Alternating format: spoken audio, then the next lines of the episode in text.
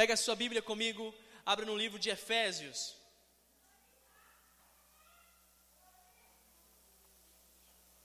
Hoje é uma noite muito especial. Nós estamos nos preparando para sempre que for uma celebração de ceia, para as crianças estarem conosco, para que elas possam ir também aprendendo a estar conosco e também a, a, a se comportar aqui no nosso ambiente de celebração e fazer essa interação entre elas e nós. Então hoje nós não teremos o nosso ministério crescer, então as crianças vão ficar aqui, eu prometo que vou tentar ser simples para também me comunicar com elas. E vou tentar ser breve também, né, papai? Faz parte. Então eu quero motivar você que está aí a pegar a sua Bíblia comigo e abra no livro de Efésios. Nós vamos falar sobre pessoas que são ricas em Cristo Jesus, amém? Ricos em Cristo Jesus. Efésios, capítulo de número 1, nós vamos ler os versículos de número 1 ao 14. Se você pudesse colocar de pé em reverência à palavra do Senhor, quero ler esse texto tão especial com você em nome de Jesus. Efésios, capítulo de número 1, nós vamos ler os versículos de número 1 ao 14. Olha só o que diz a santa e amada palavra de Deus. Diz assim: Paulo, apóstolo de Cristo Jesus, por vontade de Deus, aos santos que vivem em Éfaso e fiéis em Cristo Jesus, graça a vós outros e paz da parte de Deus, nosso Pai, e do Senhor Jesus Cristo. Bendito Deus e Pai de nosso Senhor Jesus Cristo, que nos tem abençoado com toda sorte de bênçãos espirituais nas regiões celestiais em Cristo, assim como nos escolheu nele antes da fundação do mundo, para sermos santos e irrepreensíveis perante ele, e em amor nos predestinou para ele, para a adoção de filhos por meio de Jesus Cristo sendo o beneplácito de Sua vontade, para o louvor da glória da Sua graça, que Ele nos concedeu gratuitamente no amado. Versículo 7 diz: No qual temos a redenção pelo sangue, a remissão dos pecados, segundo a riqueza de Sua graça, que Jesus derramou abundantemente sobre nós em, em toda a sabedoria e prudência desvendando-nos o mistério da sua vontade, segundo o seu beneplácito que prosperou que propusera em Cristo, de fazer convergir nele, na dispensação da plenitude dos tempos, todas as coisas,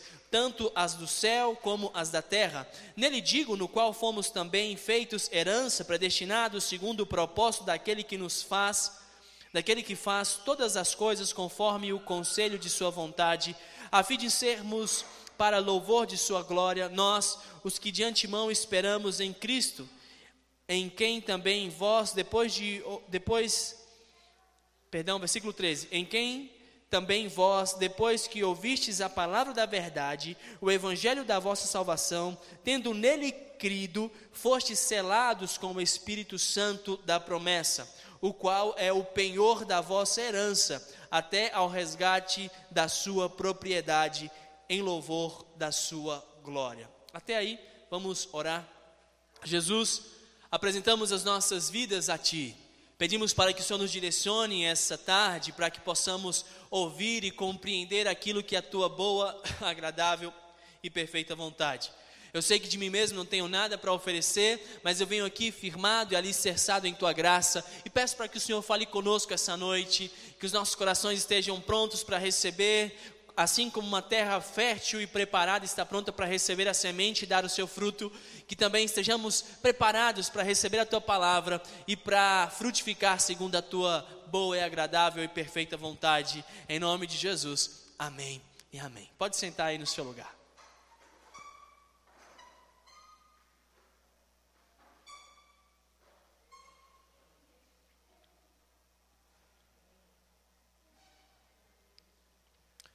Outro dia eu estava em casa e chegou o meu filho mais novo, bem rapidinho, e abriu a geladeira para pegar alguma coisa para comer.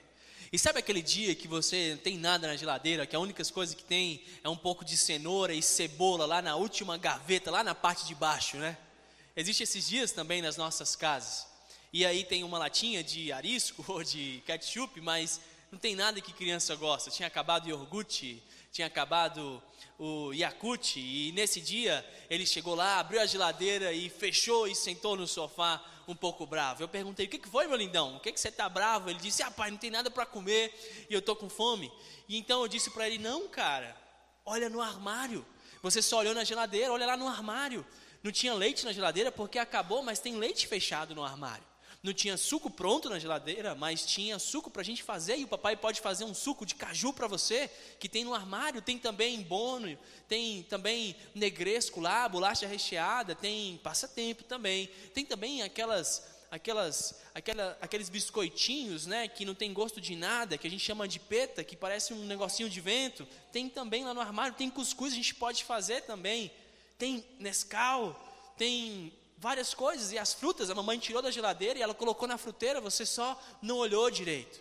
A verdade é que ele estava triste, achando que não tinha nada para comer, mas eu simplesmente, como um pai, eu reajustei o olhar dele para um lugar onde haviam diversas possibilidades. Quando nós olhamos aqui para esse texto, nós percebemos Paulo escrevendo uma carta para alguns irmãos da cidade chamada Éfeso. Essa carta Paulo escreve por volta do ano 60 depois de Cristo, e ele escreve na sua primeira prisão em Roma. Paulo tinha ficado preso na cidade de Roma numa prisão domiciliar, e ele era ali vigiado por guardas de elite do palácio imperial. Muito provavelmente, os irmãos dessa igreja de Éfeso, eles estavam desfalecendo, eles estavam entristecidos, eles estavam desanimados. A gente vê isso lá no capítulo 3, versículo 13 de Efésios. E eles não conseguiam perceber as grandes coisas que Deus tinha feito por eles. Eles não conseguiam é, usufruir da grande riqueza que tinham à sua disposição em Cristo Jesus. Era como se eles estivessem olhando na geladeira enquanto deveriam olhar no armário. E haviam dois motivos principais pelos quais essa igreja de Éfeso estava ali desfalecendo, se entristecendo ou caminhando de forma desanimada. Primeiro, porque o apóstolo Paulo estava aprisionado, aquele que passou alguns anos naquela igreja, que os fez crescer, que os ensinou a respeito da palavra de Deus, aquele grande líder que, quando foi se despedir deles, jorraram lágrimas de saudade. Esse líder agora estava preso, isso era um motivo para se entristecer. Um outro motivo para se desanimar e se entristecer também era o fato de que havia uma perseguição aos cristãos naquela época e eles eram vistos como, como pessoas marginalizadas e as circunstâncias eram difíceis. Então, Paulo escreve essa carta para redirecionar o olhar daqueles irmãos daquela igreja, para tirar o olhar deles das dificuldades e para colocar, reanimar o coração daqueles irmãos, ajudando-os a viver novamente felicidade, alegria e plenitude na presença de Deus. Nós também, como igreja, temos vivido dias difíceis, e eu tenho certeza que você há de concordar comigo. Talvez um tempo de isolamento social, onde você tem dificuldade de voltar às suas rotinas normais. Talvez você tenha vivido um tempo onde você está enfrentando uma incerteza com relação aos seus negócios, aquela semana onde você não sabe se vai poder atender, ou se vai ter que fechar o seu negócio, ou se vai ter que abrir, aquela semana onde a sua empresa está instável e você não sabe se o seu emprego vai se manter ou se vai ser, será mandado embora naquela semana, uma semana de um tempo de instabilidade, aonde talvez alguns amigos seus irão adoecer e talvez o seu coração vai se entristecer e ficar apreensivo sem saber quem naquela semana poderá ficar doente. Assim como aquela igreja de Éfeso, nós também temos motivos para nos preocupar. Mas o que Paulo faz ao escrever essa carta aqui é encorajar o coração e é mostrar para nós a riqueza que nós temos em Cristo Jesus para nos motivar novamente a caminhar com um sorriso no rosto. Meu objetivo hoje aqui é olhar para esse texto e perceber junto com você todas as riquezas de ser um servo de Deus, de ser um filho de Deus. E eu quero então trazer encorajamento ao seu coração nesses tempos desafiadores que nós estamos enfrentando. Afinal de contas, as verdades contidas aqui nessa carta de Éfeso tinham o objetivo de animar todas aquelas igrejas. Alguns estudiosos afirmam que essa carta de Efésios, ela era copiada e era mandada para diversas igrejas. Você vai ver aqui no, no versículo de número 1 que ele diz: Olha, eu estou mandando essa carta aos santos que vivem em Éfeso. Em alguns momentos, as igrejas copiavam e tiravam assim: aos santos que vivem em Éfeso e colocava aos santos que vivem na cidade tal, porque era uma carta que poderia ser distribuída e endereçada a todas as igrejas. Dessa mesma maneira, nós queremos hoje também aproveitar o conteúdo dessa carta para nós, porque assim como ela foi bênção para aqueles irmãos, ela também pode ser bênção para nós hoje, porque as verdades que estão comunicadas nela são verdades eternas.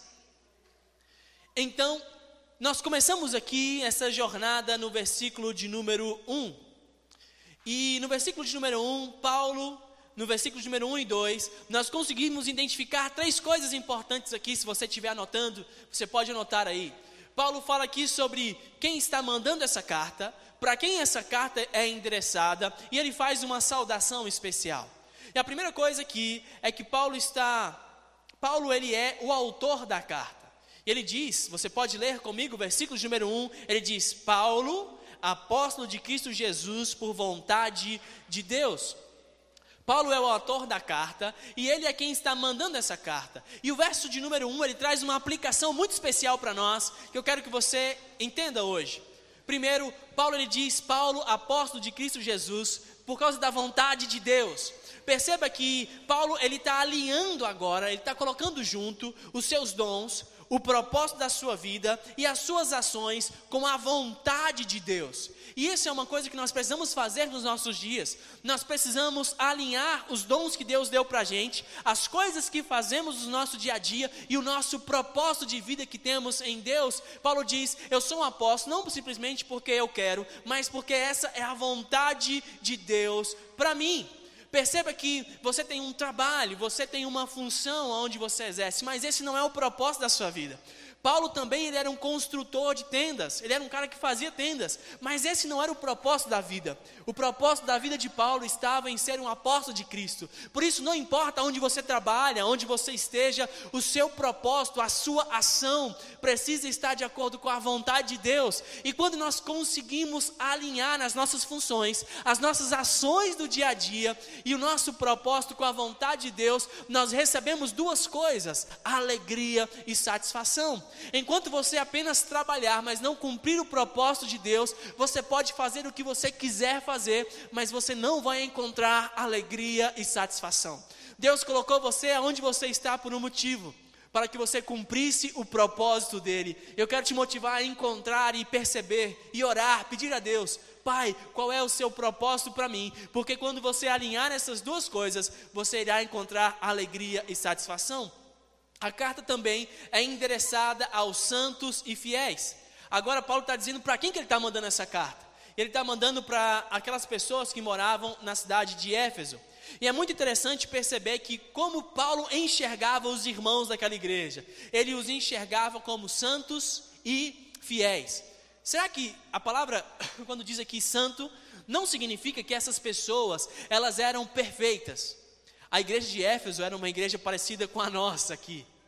E se você olhar para o lado, você não vai encontrar alguém perfeito. Você vai encontrar uma pessoa, provavelmente, que tem dificuldades em diversas áreas e falhas em diversas áreas, mas a ideia aqui que Paulo está querendo passar para nós não é que uma pessoa santa é uma pessoa que nunca peca. Uma pessoa santa é alguém que foi separado para ter um relacionamento com Deus é alguém que foi separado para caminhar com Ele. Era alguém que vivia no mundo, mas agora foi separado para viver uma vida cujo propósito é glorificar a Deus. É alguém separado desse mundo. Você é alguém assim. E Paulo também diz: olha, e vocês também são fiéis em Cristo Jesus. E é interessante porque, ao ver essa expressão em Cristo, você vai ver isso em diversas vezes nesses versículos que nós lemos. Isso aconteceu em Cristo, você recebeu isso em Cristo, foi em Cristo que isso aconteceu, porque é em Cristo que nós nos tornamos fiéis. Perceba que a nossa fidelidade, quando Deus olha para você, Ele enxerga alguém fiel, não porque você é fiel, mas porque a vida que Jesus levou nessa terra foi colocada na sua conta, foi atribuída a você, e quando o Pai olha para você, Ele enxerga alguém fiel alguém correto, não por causa de você, mas por causa do que Cristo fez ao viver nessa terra e ao morrer numa cruz. Deus enxerga você como alguém fiel, porque Cristo enviou o Espírito Santo dele, que capacita você a vencer as tentações que você tem durante o dia a dia.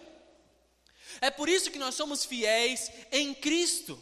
E então Paulo faz uma saudação especial. Ele diz no versículo 1 ainda, ele diz assim, versículo 2, perdão, graça a vós outros e paz da parte de Deus, o nosso Pai e Senhor Jesus Cristo. Hernandes Dias Lopes, ele afirma que a graça, ela é a causa da salvação e a paz é o resultado dela. Ou seja, a graça é a raiz e a paz é o fruto. A graça de Deus, a graça significa Deus dando tudo a quem não merece nada.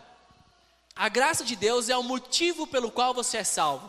Você é salvo não porque você é um cara legal, uma pessoa boa, mas por causa da graça de Deus, que olha para você e, ainda que você não merecesse, entrega a você aquilo que você não merece, que é a salvação.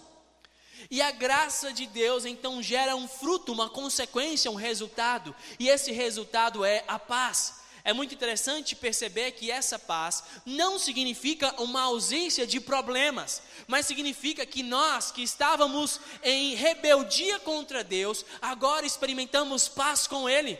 E é por isso, por causa da paz que Jesus nos deu na cruz, é por isso que nós podemos agora orar dizendo: Pai nosso que estás no céu, eu sou o seu filho, eu tenho paz com Ele, porque Cristo me deu essa paz. E essa paz não é a ausência de problemas, mas é o fato de que agora eu posso me achegar a Deus e caminhar com Ele.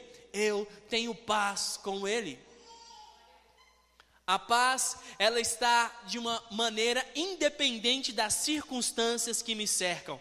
Lembra quando Paulo fala de uma paz que excede, que vai além de todo e qualquer entendimento? É porque caminhar com Jesus significa ter uma paz que não depende das circunstâncias que estão ao nosso redor, mas depende daquilo que Cristo fez na cruz, e é isso o que nos dá paz.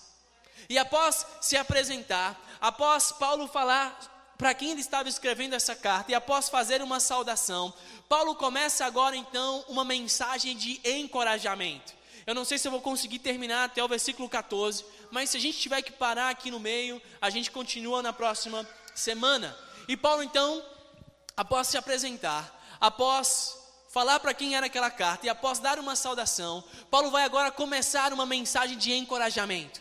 Paulo vai redirecionar o olhar desses irmãos da igreja de Éfeso para a riqueza que eles têm em Cristo Jesus, porque muitas vezes nossos olhares começam a perceber apenas as dificuldades, as enfermidades e as tristezas as adversidades. E Paulo agora vai trazer uma palavra de encorajamento, mostrando para nós o quanto nós somos ricos em Cristo Jesus. E então Paulo vai começar no versículo de número 3, convidando os irmãos a adorarem a Deus. Se você está com a sua Bíblia, pega ela aí, vamos ler o versículo de número 3. Olha só o que diz: Bendito o Deus e Pai de nosso Senhor Jesus Cristo, que nos tem abençoado com toda sorte de bênçãos espirituais nas regiões celestiais em Cristo.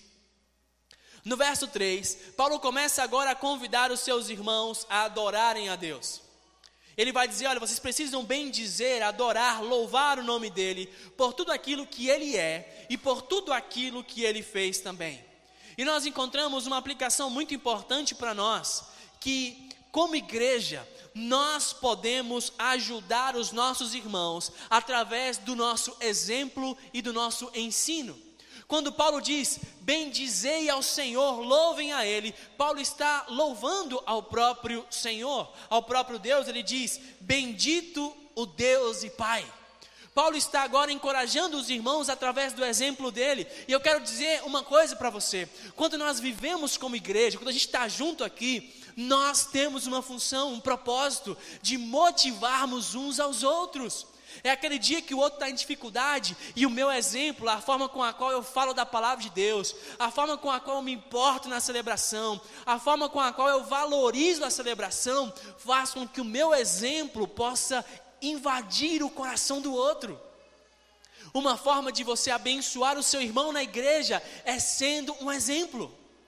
E Paulo não apenas ele é um exemplo, mas ele também ensina porque enquanto ele era um exemplo adorando a Deus e a Cristo Jesus, Paulo também ensinava, compartilhando os motivos pelos quais aqueles irmãos poderiam adorar. E Paulo diz o motivo, ele diz: olha, adorem a Deus porque Ele tem nos abençoado com toda sorte de bênçãos espirituais nas regiões celestiais em Cristo. Olha só, nós devemos adorar a Deus, devemos louvá-lo, porque Deus, Ele é a fonte das bênçãos que nós recebemos. E é interessante porque Paulo fala que tipo de bênção é essa, ele diz bênçãos espirituais.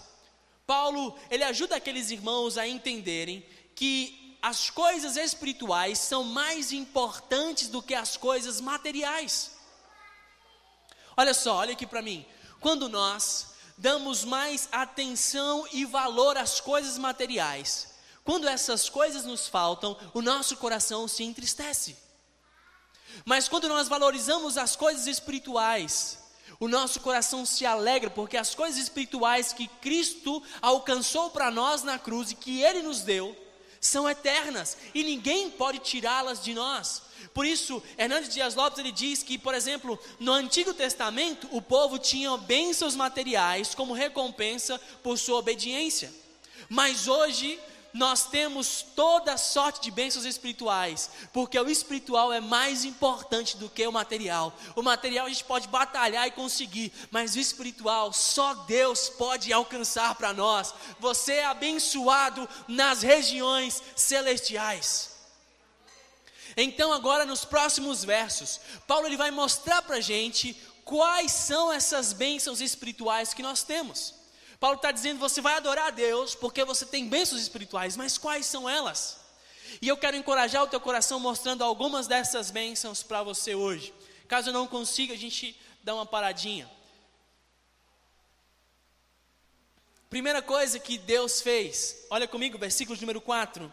Primeira, primeira bênção espiritual diz: Assim como nos escolheu.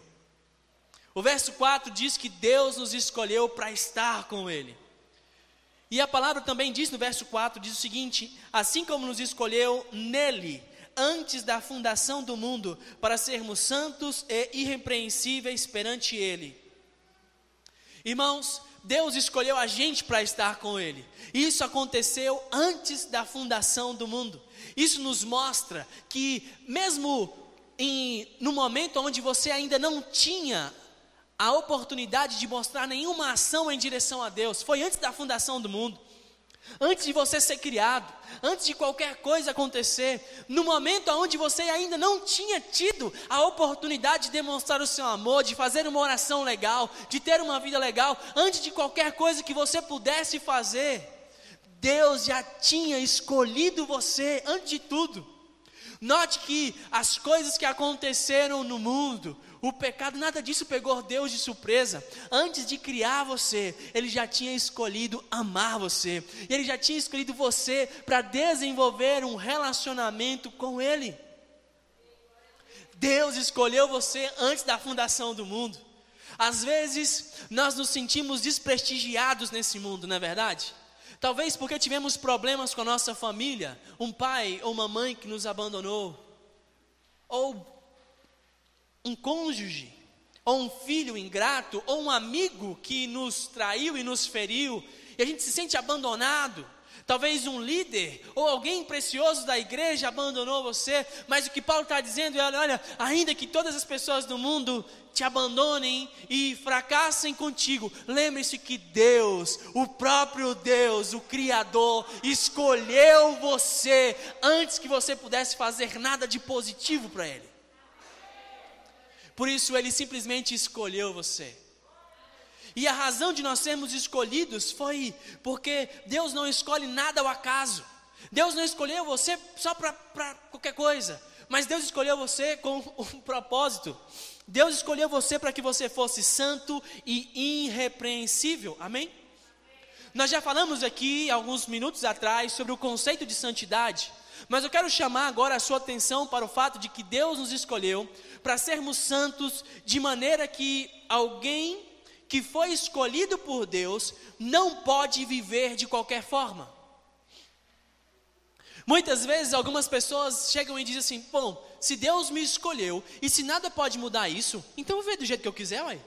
Se eu já sou escolhido em Deus, Se ele me escolheu antes da fundação do mundo, então eu posso fazer o que eu quiser, eu posso pecar, sapecar, tripecar. E eu sou escolhido mesmo aí. Mas acontece que Deus escolheu você com um propósito. E esse propósito é que você fosse santo, de maneira que uma vida em santidade é o carimbo.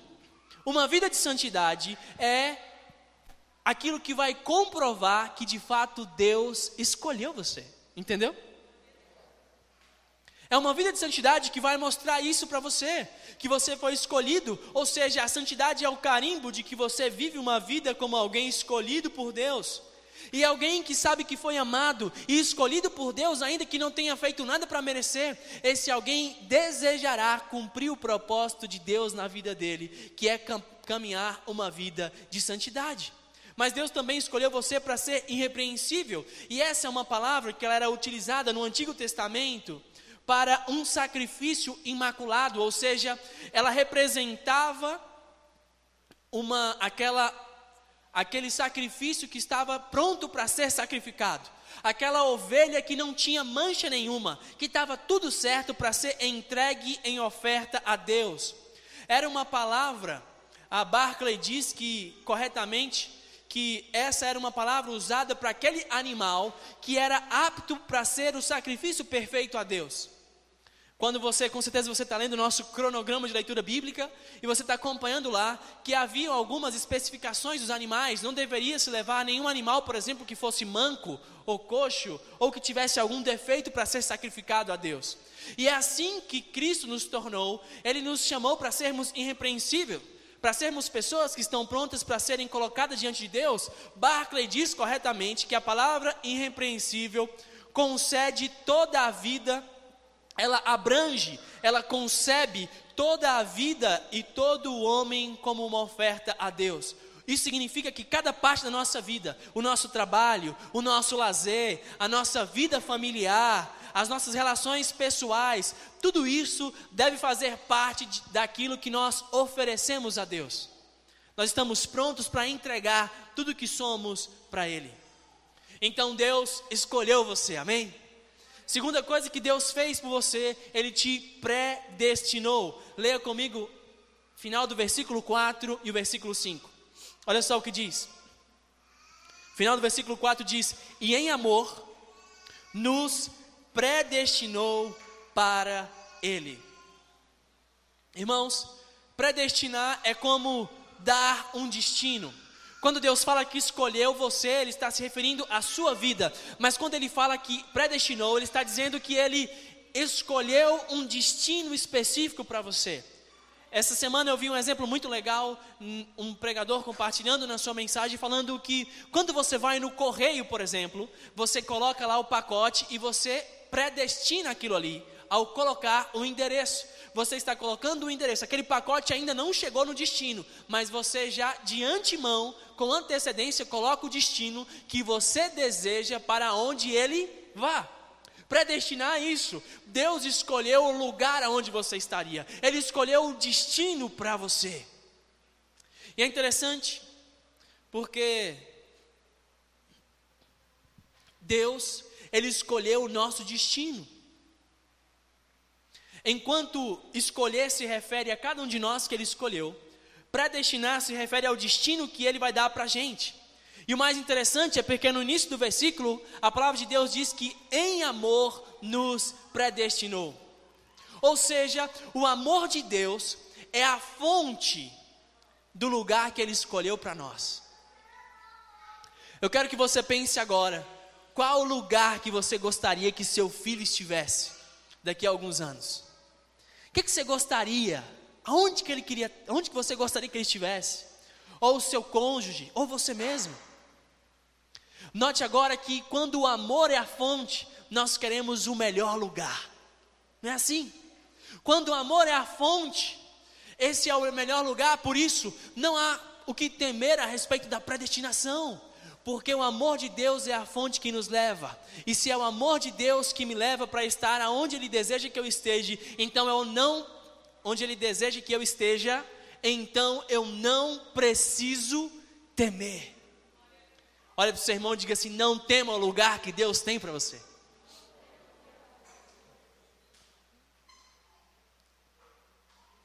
Terceira bênção que nós temos aqui nesse texto é que ele nos adotou. Amém?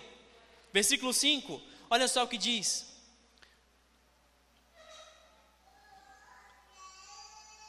Nos predestinou para ele para a adoção de filhos por meio de Jesus Cristo, segundo segundo o beneplácito da sua vontade. Irmãos, um filho, ele pode vir de maneira inesperada, não é verdade? Nem o Lucas e nem o Vinícius lá em casa foi planejado assim, né? Foi um dia que Deus quis e aí eles vieram. A gente estava tomando todos os cuidados necessários, mas vieram. E às vezes isso acontece dentro de uma família, de um casal. Um filho vem. Às vezes não dá para a gente simplesmente, isso pode acontecer. Mas a adoção não é assim. A adoção exige um interesse. A adoção exige uma iniciativa daquele que irá adotar. E foi isso que Deus fez. Ele nos adotou por meio de Cristo Jesus. Você não foi uma obra do acaso ou uma coisa impensada. Deus adotou você. E é interessante pensar nesse processo de adoção, porque lembre-se que você foi adotado, isso significa que você não era filho. Existe um ditado onde muitas pessoas falam que, ah, não, eu também sou filho de Deus, todo mundo é filho de Deus, e isso não é uma verdade. Você pode ser uma criatura de Deus, mas não ser filho de Deus. Porque todas aquelas pessoas que não confessam Jesus como seu único e suficiente Salvador não são filhas de Deus. Pelo contrário, a Bíblia nos diz que eles estão condenados ao inferno, à morte eterna, à separação de Deus. Mas Deus escolheu e nos predestinou e Ele nos adotou. Ele tomou iniciativa em amor e nos adotou em Cristo Jesus para que nós, pessoas que estavam fora da família, pudessem agora fazer parte da família do Eterno.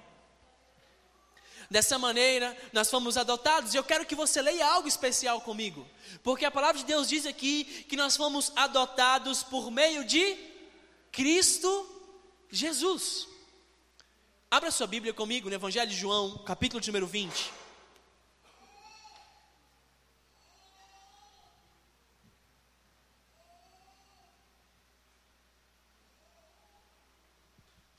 Evangelho de João, capítulo de número 20. E nós vamos ler os versículos número 16 e 17. Só para você entender o contexto aqui, Maria, ela estava ela estava na entrada do túmulo de Jesus. Jesus havia morrido na cruz, ele foi colocado num túmulo, e Maria agora foi ali para visitá-lo. E ela então chorava, e ela se abaixou, e ela olhou lá para dentro do túmulo, e ela viu que haviam dois homens vestidos de branco ali. E o corpo já não estava mais lá. Então ela começa a perguntar, ela começa a conversar com aqueles anjos: Olha, cadê o meu Senhor? Aonde que vocês colocaram ele? E aí os anjos perguntaram: Por que você está chorando? Olha, aquele homem que estava aqui, ele, ele não está mais, você não precisa mais chorar. E então Jesus fala com ela. E Jesus falou assim: Jesus estava do lado, e Jesus falou: Mulher, por que, que você está chorando? Quem é que você está procurando? E ela imaginou que era o jardineiro. E ela respondeu: Senhor, você tirou o corpo do meu senhor daqui? Se você tirou, fala para mim onde é que ele está e eu vou lá buscar, eu vou trazer ele para cá. E então Jesus fala para ela e diz assim: Maria. E aí você lê então no versículo número 16, você pode acompanhar comigo, você que abriu a sua Bíblia aí. Disse-lhe Jesus, Maria, ela voltando-se, lhe disse em hebraico, Rabone, que quer dizer mestre, reconhecendo-lhe Jesus. Jesus então disse para ela, Jesus recomendou a ela: Não me detenhas, porque ainda não subi para meu Pai, mas vai ter com os meus, vai ter com os meus irmãos, e diz-lhes: Subo para meu Pai, vosso Pai, para meu Deus e vosso Deus. Então saiu Maria Madalena anunciando os discípulos: Vi o Senhor, e contava que ele lhe dissera estas coisas. Note agora que como é que Jesus trata os discípulos? Chama eles de irmãos. Porque a cruz havia passado. Foi Jesus que nos adotou para a família de Deus ao morrer na cruz por nós. Agora, aqueles que eram discípulos se transformam em irmãos. E agora, Deus é o próprio Pai de cada um daqueles discípulos e Deus também é o nosso Pai, porque nós fomos adotados através do sacrifício de Jesus Cristo na cruz. E a palavra adotar aqui, ela traz uma ideia de que Deus coloca os seus filhos adotivos numa posição de adultos. Você sabe que se uma criança for adotada e por causa da sua idade ela não pode usufruir da sua herança ainda, porque ela é criança, ela vai precisar de esperar. Mas quando você é adulto, você pode usufruir da sua herança. E é isso que Jesus, o que Paulo está falando, quando Cristo nos adotou, Ele fez com que nós fôssemos adultos e por isso nós agora podemos experimentar das bênçãos que Deus já tem para nós. Você pode experimentar as bênçãos espirituais que Deus tem para você. E ele diz que isso aconteceu segundo o beneplácito, né? E a gente fica perguntando: o que, que é isso, né? O beneplácito mas é algo simples. Se você tem alguma outra Bíblia, talvez uma outra tradução vai dizer assim: Deus fez isso, Deus escolheu você, Deus adotou você, simples, simplesmente por causa da sua boa determinação de sua vontade, ou do bom propósito de sua vontade. Em outras palavras, o que ele está dizendo é que Deus fez isso porque Ele quis. Lá em casa, às vezes os meninos vão vestir algumas roupas. E aí a Mary né, fala: Não, vai, vai de tênis. Às vezes o Vinícius vai vir para a igreja, ele quer vir de sandália. A Mary, não, por que você vai de sandália? Vai de tênis. E a gente começa ali a discutir, né? Igual aquela pessoa que gosta de colocar ketchup na pizza, e já tem outro que fala, não, se colocar ketchup estraga. E é uma discussão sem fim. E a gente pergunta, mas por que você quer ir com esse tênis? Ou por que você quer colocar esse ketchup? E a resposta é simplesmente porque sim. Porque eu quero. Essa é a minha vontade. Não tem nenhum motivo especial. E simplesmente esse é o motivo pelo qual Deus nos escolheu e nos chamou para caminhar com Ele. Porque Ele assim o quis. Essa foi a vontade dele. Mas isso deve levar você a uma reflexão muito importante. Ou seja, a sua salvação não está ligada ao que você pode fazer. Não está ligada ao merecimento seu, mas está ligada simplesmente à boa vontade do nosso Deus. Lembre-se que a vontade do Senhor ela é boa, perfeita e agradável. Talvez se dependesse da sua vontade, do seu propósito, ia dar ruim. Mas dependendo da vontade de Deus, dependendo do propósito dele, vai dar bom. Porque tudo que ele é, tudo que ele deseja é bom.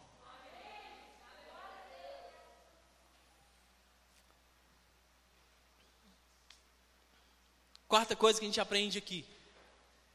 Você vai notar que nos versículos de número 1 ao 14, você vai ter Paulo mostrando as bênçãos que Deus manifesta, as bênçãos que Cristo manifesta para nós e as bênçãos que o Espírito Santo de Deus manifesta para nós. Perceba que Paulo vai falar que as nossas bênçãos estão, elas vêm de Deus o Pai, de Deus o Filho, de Deus o Espírito Santo. A Trindade se manifestando para abençoar a sua vida. E agora a gente entra no segundo tempo aqui, que é quando Paulo vai falar sobre as bênçãos que Cristo nos dá. Nós vimos as bênçãos que Deus nos dá, Ele nos escolheu, nos predestinou e nos adotou. E agora Paulo fala sobre as bênçãos que Cristo nos dá.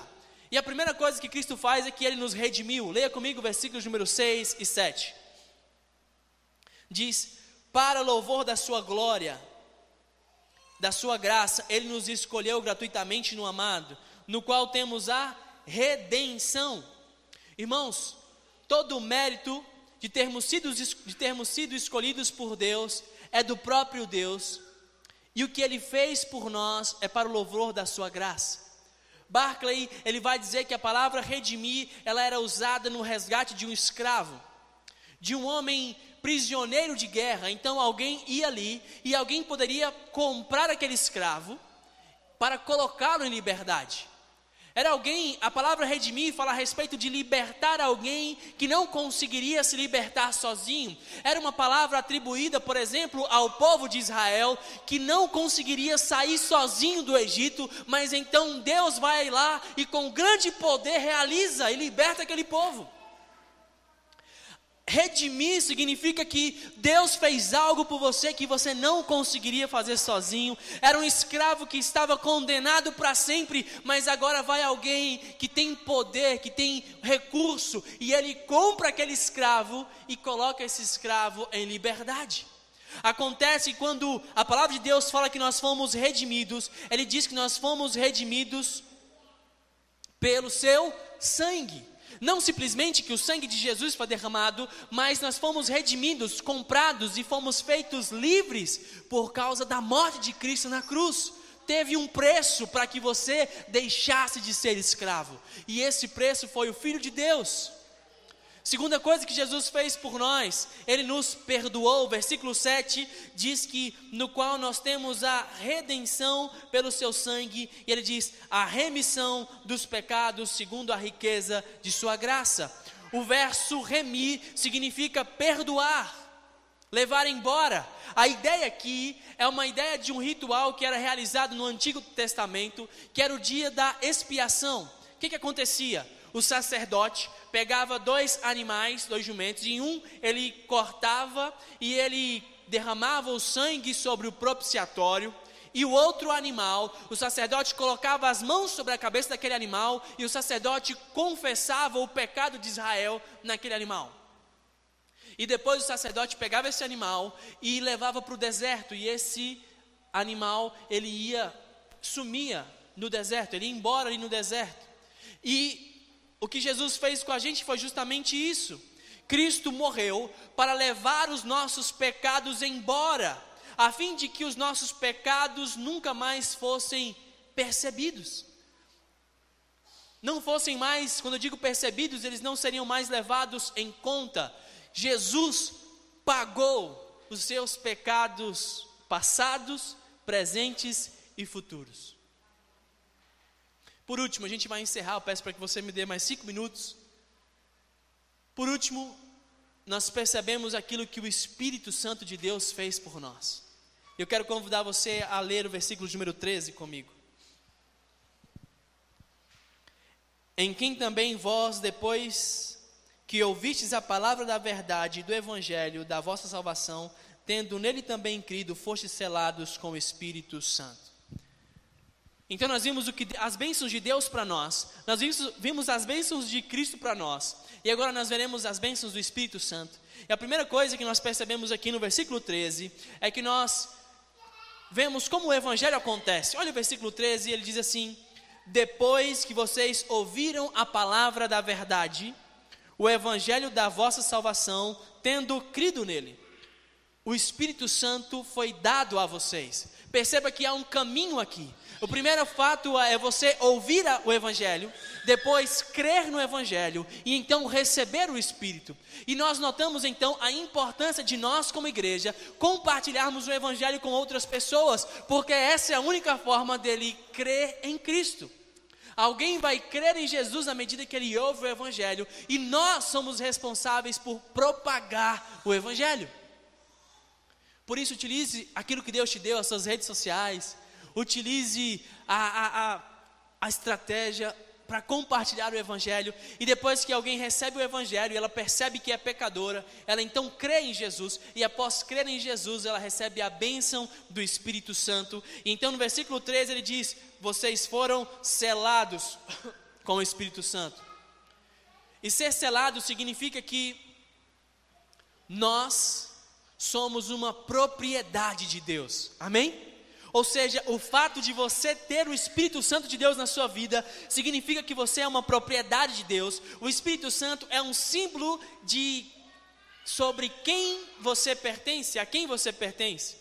Lembre, por exemplo, de quando você vai escrever uma carta. Você vai escrever uma carta e no final você coloca o seu nome. O seu nome é o selo, é o símbolo de que aquela carta pertence a você.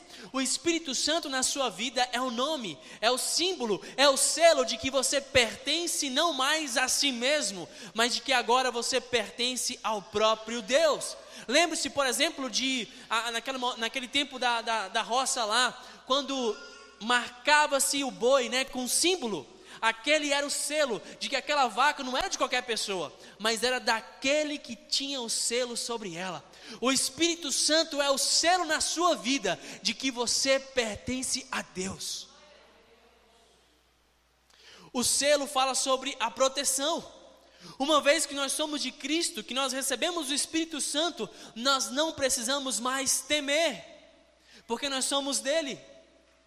Se alguém encontrasse uma vaca perdida no pasto e visse o símbolo, ele diria: Não, essa vaca aqui a gente não pode mexer, porque é, tem dono. Não é assim? Quando essa palavra era utilizada naquele tempo para algumas pessoas que compravam madeira e elas colocavam um selo naquela madeira e ela ficava ali por muito tempo até que o dono fosse buscar. Quando alguém chegava lá e via o símbolo, não, essa aqui a gente não pode vender, já está vendida, está só aguardando o dia em que será buscada aqui.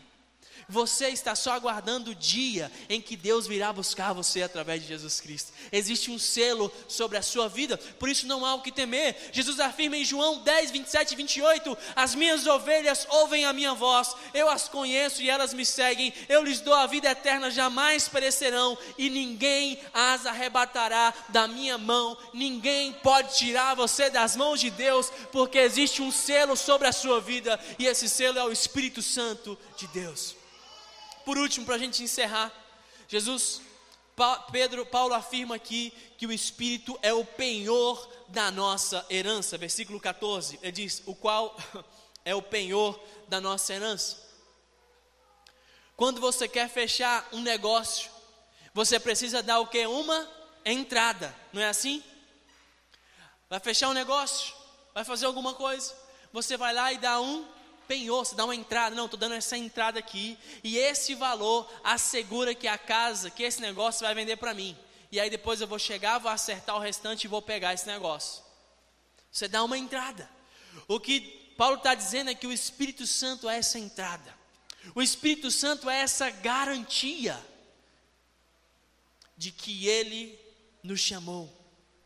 O Espírito Santo é a garantia da nossa herança. Se Ele nos deu o Espírito Santo dele, Ele também nos dará todas as outras coisas que nos prometeu. E eu quero encerrar compartilhando com você uma ilustração. Deus deu a nós uma garantia. Deus nos deu bênçãos espirituais, celestiais, e nós precisamos viver de acordo com essas bênçãos. Conta a história que quando Vitória, ela era ainda jovem, Vitória foi a rainha da Inglaterra. Mas quando ela era ainda pequena, não foi revelado a ela que ela seria a próxima governante da Inglaterra. Para que ela não se tornasse uma menina mimada, uma menina chata, uma menina que fazia todas as coisas que queria. Mas quando por fim o seu tutor permitiu que ela descobrisse por sua própria conta que um dia ela seria a rainha da Inglaterra, essa menina então reagiu dizendo: Então eu vou me comportar bem. A vida dela seria regida pelo cargo que ela ocupava, e aonde ela estivesse, Vitória seria controlada pelo fato de que ela se sentava no trono da Inglaterra, e como uma rainha, ela precisava se comportar de tal maneira. Que eu quero dizer é que nós também recebemos um lugar na família de Deus. E que nós precisamos viver de acordo com aquilo que recebemos de Deus. Precisamos viver como pessoas escolhidas por Deus, predestinadas por Deus, adotadas por Deus. Precisamos viver como pessoas perdoadas por Deus, pessoas que foram libertas desse mundo. Precisamos viver como aquele mergulhador que está no mar Aquele mergulhador não pertence àquele ambiente, mas por causa dos equipamentos que ele usa, ele pode viver ali e pode estar naquele lugar, por mais que ele não seja daquele lugar, por mais que ele não pertença ao mar. De igual modo, nós não pertencemos a esse mundo. Nós podemos estar aqui e utilizamos um equipamento chamado Espírito Santo, que nos possibilita estar aqui por um breve tempo, mas precisamos nos comportar como homens da eternidade, como homens que são do céu, do alto, filhos de Deus. E eu quero encerrar perguntando a você: você tem vivido em conformidade com o Espírito que habita em você? Quero encerrar perguntando: você tem se alegrado com as bênçãos de Deus na sua vida? Ou você tem dado muito mais valor para as coisas materiais? Talvez você tenha entrado aqui hoje angustiado, entristecido por diversas circunstâncias, mas eu quero hoje encorajar e alegrar o teu coração, lembrando a você que você tem em Cristo Jesus toda sorte de bênçãos espirituais. Você foi alcançado e amado por Ele. E quando algum dia a tristeza ou o desânimo se achegar ao teu coração, leia esse texto e lembre-se que você foi escolhido por Deus e amado por Ele, não porque você merecia, mas unicamente por causa da graça e do seu amor em Cristo Jesus. Que essas verdades possam animar o teu coração e motivar o teu coração a viver em conformidade com alguém que tem o Espírito Santo de Deus em sua vida. Sabe uma coisa? Eu quero encerrar dizendo isso com você. Quando a gente passa na rua e encontra alguém brigando, para a gente até às vezes assim, poxa, natural, normal. Mas quando a gente encontra uma família brigando, a gente fala, poxa, como é que isso pode acontecer entre irmãos? Não é assim? Porque o fato de serem uma família, o fato de serem irmãos, torna ainda mais grave aquele acontecimento, não é assim? Como é que ele pode fazer isso com o pai? Como é que a mãe pode fazer isso com o filho? Porque o relacionamento entre eles faz com que aquelas falhas sejam ainda mais graves. De igual modo, somos nós. Quando nós que temos o Espírito Santo de Deus falhamos com o Pai, é ainda mais grave.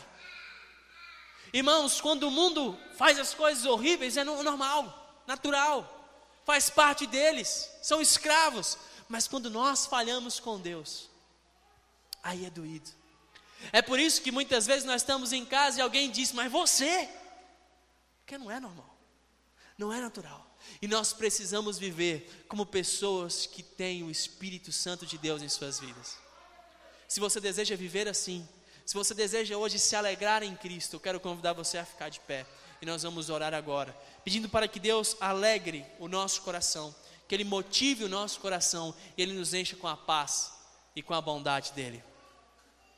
Talvez as coisas desse mundo tenham entristecido o teu coração, mas hoje, em nome de Jesus, as verdades do alto vão trazer alegria sobre a tua vida. As verdades do alto vão trazer motivação sobre o teu coração. O Espírito Santo de Deus está sobre você hoje. O Espírito Santo de Deus está sobre a tua vida para capacitar você a ir além de toda e qualquer expectativa. Hoje olhamos uns para os outros como santos irrepreensíveis para a glória de Deus. Faça sua oração no seu lugar, Espírito Santo de Deus. Nós queremos hoje agradecer por tudo aquilo que o Senhor fez a nós, por todas as bênçãos que o Senhor nos deu. Pedimos para que o Teu Espírito possa nos fazer agir de acordo com aquele que somos em Cristo Jesus. Ó Pai, ajuda o nosso coração a se alegrar nas coisas que o Senhor tem para nós. Ajude o nosso coração a se alegrar. Ajude o nosso coração a viver aquilo que o Senhor tem para nós. Queremos orar agradecendo porque um dia o Senhor nos escolheu, porque o Senhor nos deu um destino especial, porque o Senhor nos amou antes da plenitude dos tempos, ainda que não merecêssemos. E o Senhor colocou o teu espírito em nós. O Senhor colocou um selo em nós. O Senhor colocou em nós uma garantia e nós queremos viver para honrar esse Deus precioso que nos amou. Nós queremos viver de maneira a honrar aquele que triunfou sobre a nossa morte, aquele que pagou o preço na cruz para que nós pudéssemos ter vida. Nós queremos honrá-lo. O Espírito Santo de Deus está chamando você para honrá-lo, para hoje conciliar a sua vida, as suas ações, conciliar os seus planos e os seus propósitos com os propósitos de Deus. É tempo de conciliar essas coisas e viver aquilo que Deus tem para você. Você é amado e mais do que amado, você foi escolhido por Ele para viver os planos e os propósitos que Ele tem para você. Pai, Espírito Santo, agora esclarece na mente dos teus filhos os teus propósitos, esclarece sobre a mente deles a tua vontade, ajuda-os a servi-lo com afinco, com poder e com graça, em nome de Jesus. Amém e amém. Glória a Deus. Que você possa viver de acordo com o que o Espírito Santo de Deus tem para você, em nome de Jesus. Talvez você entrou aqui olhando para a geladeira, como eu comecei falando. Mas hoje eu quero que você olhe para esse texto bíblico e comece a olhar para as infinitas possibilidades que Deus tem para alegrar o teu coração, em nome de Jesus.